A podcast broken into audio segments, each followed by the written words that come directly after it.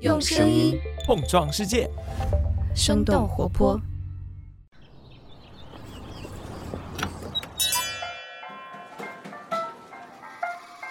您的生动早咖啡好了，请慢用。嗨，早上好呀！今天是二零二二年的一月二十四号，星期一。这里是生动早咖啡，我是来自生动活泼的梦一，几条商业科技轻解读，和你打开全新的一天。不知道最近你打开社交媒体软件有没有看见滑雪相关的内容呢？伴随着滑雪热，国内的各大雪场今年冬天可以说是人满为患。在元旦三天的假期，吉林的北大湖、松花湖两个滑雪场就接待了四点六万余人次的游客，收入达到了两千四百万元。那么经营一家滑雪场到底有多难？现在国内滑雪场的经营状况如何？我们在几条商业科技动态之后，和你一起来了解。首先，我们来看看节前的出行提示。一月二十一号，交通运输部公路科学研究院。百度地图等单位联合发布《二零二二春节假期出行指南》。这份指南显示，去程阶段受错峰出行等疫情防控倡议的影响，除夕前每日客运量保持平稳，除夕当天将会下降明显。二月二号，也就是正月初二早上的十点到十二点，或将出现全国高速拥堵的小高峰。返程阶段，二月六号，也就是正月初六的下午三点到五点，或将迎来全国高速拥堵的最高峰。二月十五号，也就是正月十五之后，将会迎来返程复工客运量的高峰。建议大家最好错开这几个高峰时段出行。根据百度迁徙数据显示，截止到一月二十一号，全国迁入人口数最多的城市是广州，迁入人口数量占全国迁入人口总量的百分之一点九八，其次是成都和重庆。而全国迁出人口数最多的也是广州，迁出人口数量占总量的百分分之三点六九，其次是东莞和深圳。今年春运已经在一月十七号正式开始，二月二十五号结束，共计四十天。依照目前全国铁路车票预售期十五天的规定，今天也就是一月二十四号是可以购买二月七号正月初七返程的火车票，二月一号可以购买二月十五号，也就是元宵节的车票。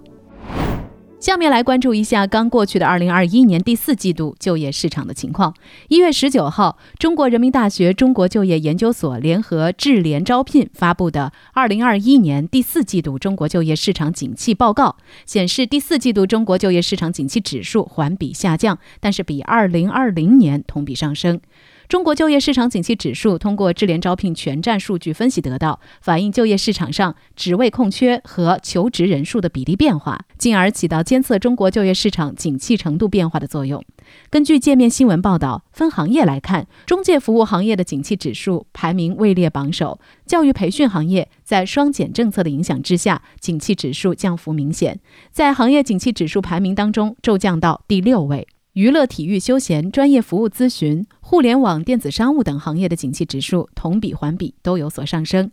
分区域来看，去年四季度长三角、珠三角城市经济圈的景气指数接近，而京津冀城市经济圈就业景气程度相对较低。从企业规模来看，大型企业就业景气指数高于中小微企业，但与去年同期相比出现了大幅度的下降。分城市来看，招聘需求前五名的城市是北京。深圳、上海、成都和广州求职人数前五名的城市分别为北京、成都、广州、上海和深圳，而就业景气指数最高的城市是咸阳、大庆、嘉兴、中山和宁波。那这些数据也表明，从招聘需求和求职投递的绝对数量来看，一线城市和部分新一线城市仍然处于领先优势。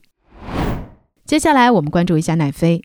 一月二十号，流媒体巨头奈飞公布了他们二零二一年第四财季的财报。财报显示，在失去由于游戏爆款的效应之后，奈飞二零二一年四季度的经营利润是六点三二亿美元，同比下降了百分之三十四。在关键指标新增全球订阅用户数方面，付费用户增加了八百二十八万，是低于公司预期的。那么从全年来看，奈飞在去年增加了一千八百万付费用户，还不到前年新增用户数的一半。根据这些数据，奈飞预计，二零二二年第一季度的新增订阅用户是二百五十万，也会远低于此前六百二十六万的预估。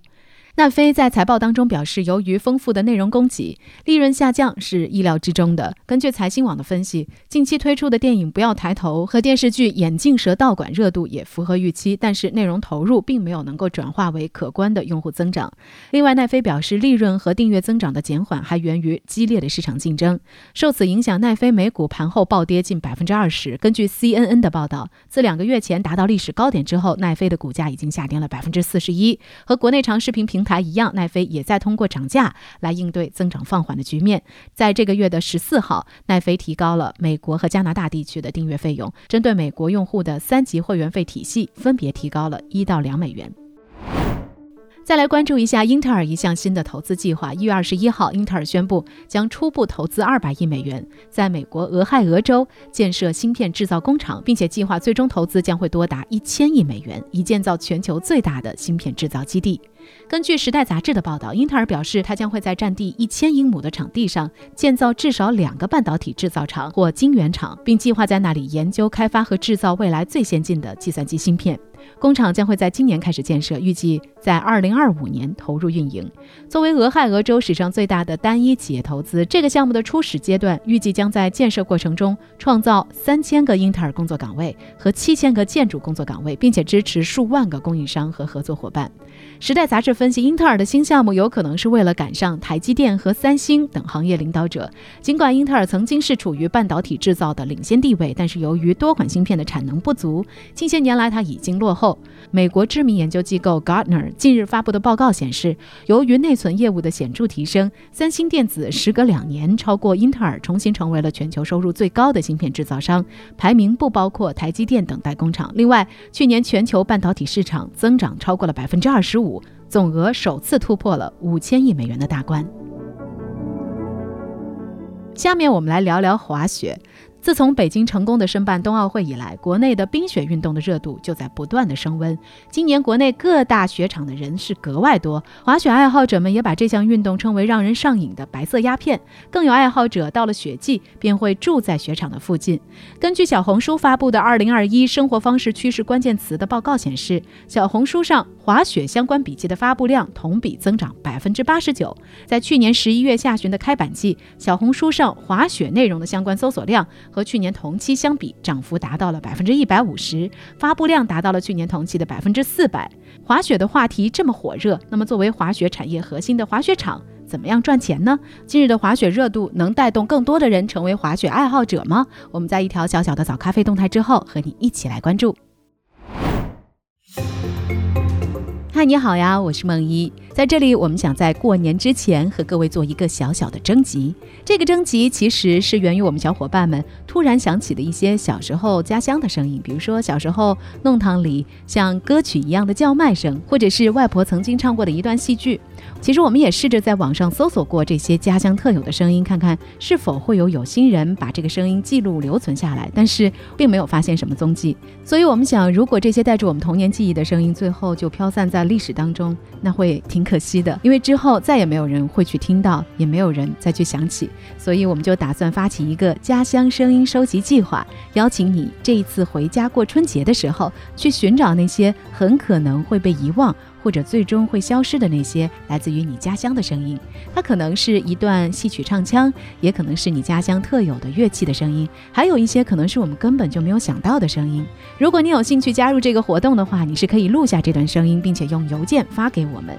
给我们写邮件的时候呢，也别忘了用文字来告诉我们这些声音背后的故事，以及它让你记忆深刻的原因。如果你一时之间想不起来有什么声音的话，其实也没关系，因为可能这个话题也会成为春节期间你和家人。开启对话的一个引子。那更多的详细信息也可以看看我们 show notes，其中呢会包括这次征集的文字描述，以及接受征集的邮箱信息，甚至还有一个非常详细的声音录制指南。有兴趣的朋友现在就可以点击看看了。好了，那我在这儿就不多介绍了，下面请继续关注我们今天的轻解读。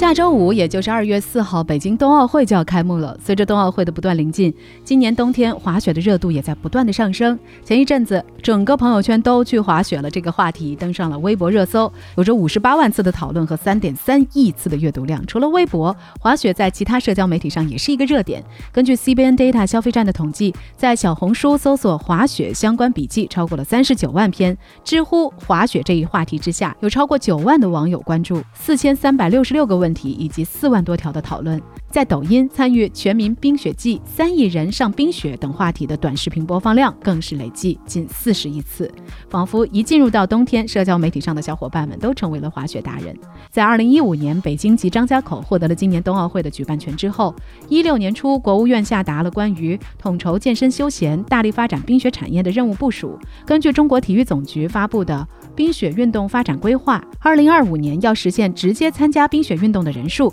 超过五千万，并且带动三亿人参与冰雪运动。二零二五年，冰雪产业的总规模要达到一万亿元。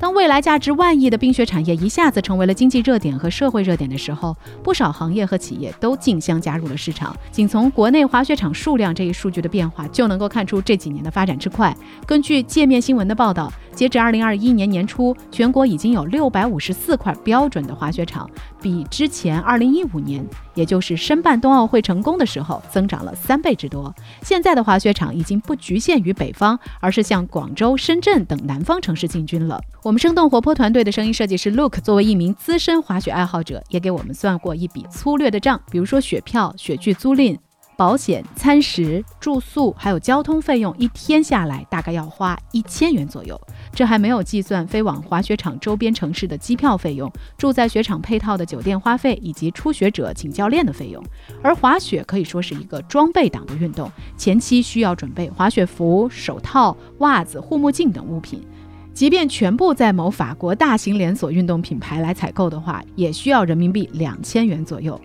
另外，滑雪还催生了一系列的相关商业模式，比如说线下有越来越多的雪具店，线上有新的国产雪具品牌，甚至出现了二手雪具、雪服的交易平台。另外，德邦快递还推出了专门的雪具寄递服务，叫做雪具达。雪场周边则是聚集了按摩康复中心和医院，各大保险公司也顺势推出了滑雪保险业务。但是滑雪热的背后赚得盆满钵满的却并不是滑雪场。根据体育媒体懒熊体育的报道，目前全球范围内有两种模式的滑雪场，分别是社区模式以及度假村模式。社区模式以欧洲为主，由村庄经营一片山地，规划比较分散，经过上百年缓慢发展得来。另外，二战之后起步的北美滑雪场走的就是度假村模式，统一规划、整体开发，在滑雪场周边配置酒店、餐饮、休闲园区。从上世纪七十年代开始发展滑雪市场的日韩两国，就是效仿了北美的滑雪场经营模式。那么，国内的大型滑雪场大多也是效仿美国的经营模式，但是它的营收组成比例却和美国滑雪场完全不同。美国滑雪行业的巨头 Vail Resorts 的业务收入主要包含三大部分，分别是滑雪场收入。住宿收入以及雪场周边的房地产销售收入，其中滑雪场的收入在总营收当中的占比超过了百分之八十。滑雪场的收入构成也十分多样，有缆车门票、雪场饮食、雪具租售，还有滑雪学校等等。由此可见，Well Resource 的收入并不依赖于和滑雪场绑定的住宿设施，而是通过滑雪场内的雪道和服务来赚钱。而国内最近兴起的大型雪场也是效仿北美和日韩，门槛比较高，投入的经费经常达到数十亿，甚至是上百亿的级别。比如张家口崇礼的云顶滑雪场，投资金额大约是六十五亿元。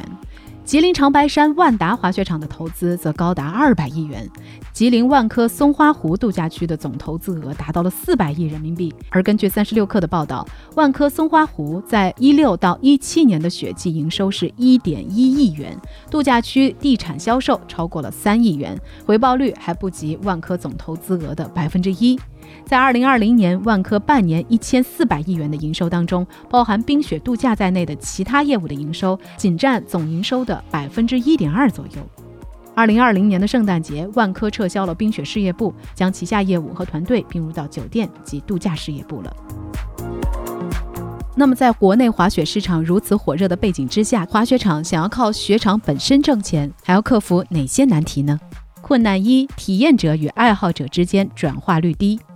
中国滑雪产业白皮书显示，二零一九年。我国年人均滑雪次数不超过两次，近八成的滑雪者是滑雪体验者，平均每年滑雪次数是一到两次。对比国外百分之五的转化率，仍然有很大的距离。大部分到雪场的人都是不会滑雪，以旅游体验为主，或者只是为了拍照打卡。不少人第一次尝试滑雪之后便放弃了，无法转化为有效的滑雪产业的消费人群。雪场只是滑雪产业链当中的一环，对于滑雪体验者来说，在滑雪雪场的花费并不会比购买装备、酒店住宿更高。如果无法把滑雪体验者转化为滑雪爱好者，让滑雪爱好者更多的在雪场消费，那么现在的滑雪热可能只是昙花一现。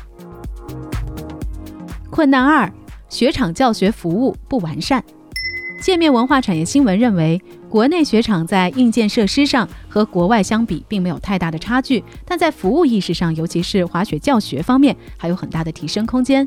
滑雪属于高危运动，时常有事故发生。F1 车王舒马赫就是在滑雪时发生事故，陷入了长期昏迷。上周三，法国男演员加斯帕德·尤利尔也是因为滑雪事故去世。目前，国内滑雪教练的资格评定还不成熟，有些雪场对于教练管理松散。雪场内既有不少拿着双板国职证书教单板的教练，也有培训十来天就能够上雪带人的教练。光大证券的研究报告指出，近年来滑雪消费的激增，专业的滑雪管理人员、技术人员和滑雪教练等等各方面的人才还不能够满足市场化的需求。滑雪教学没有形成系统的框架和体系，也在一定程度上导致了滑雪体验类客户转化为滑雪爱好者的比例偏低，降低了滑雪人口的转化率。困难之三，国内雪场临近日韩，竞争对手多。国内的高端滑雪度假区不比国际知名滑雪场便宜，日韩两国与华北、东北的滑雪场距离又很近，面临着强大的竞争。以日本为例，根据三联生活周刊的报道，位于日本北海道的二世谷滑雪场，平均年降雪量厚达十四米，以雪质松软细腻的粉雪著称，被滑雪者誉为“粉雪天堂”。这个滑雪场拥有各类滑雪道六十条以上，缆车道超过了三十条。而二世谷滑雪场一天的全山通票。原价是七千四百日元，约合人民币四百五十五元。而国内第一梯队的滑雪场单日票则普遍达到了四五百元。因此，国内滑雪场对比邻近的日韩两国滑雪场来说，并没有价格上的优势。那在疫情之前，能够承受滑雪消费的爱好者，往往并不介意多承担一个往返机票的价格。而现在，由于疫情的限制，往年出国的滑雪爱好者也被留在了国内。疫情结束之后，如何把已经形成消费习惯的滑雪爱好者继续留在国内，可？可能也是各大雪场需要思考的问题。那聊到这儿了，也想来问问你，你体验过滑雪这项运动吗？哪些原因让你能够想要回到雪场，或者说会因为哪些原因放弃滑雪呢？不妨在我们的评论区和我们一起来聊聊吧。另外，在这儿还要提醒大家的是，今天我们这期节目呢是生动早咖啡在春节前更新的最后一期节目了。我们将会在春节后的第一个周三，也就是二月九号恢复我们的更新。到时候呢，我们还会提供和冬奥相关的一些不同的环节。在这儿呢，我也代表我们生动早咖啡团队的所有小伙伴，祝大家春节节快乐，虎年大吉！那让我们过完年，伴着冬奥会，在早咖啡相见吧，拜拜！这就是今天为你准备的生动早咖啡，希望能给你带来一整天的能量。如果你喜欢我们的节目，请记得在苹果 Podcast 给我们五星或者好评，也欢迎你分享给更多的朋友，这会对我们非常有帮助。同时，你也可以在公众号和微博搜索“生动活泼”，声是声音的声，这样就可以了解更多与我们节目相关的信息啦。生动早咖啡，期待与你下次再见。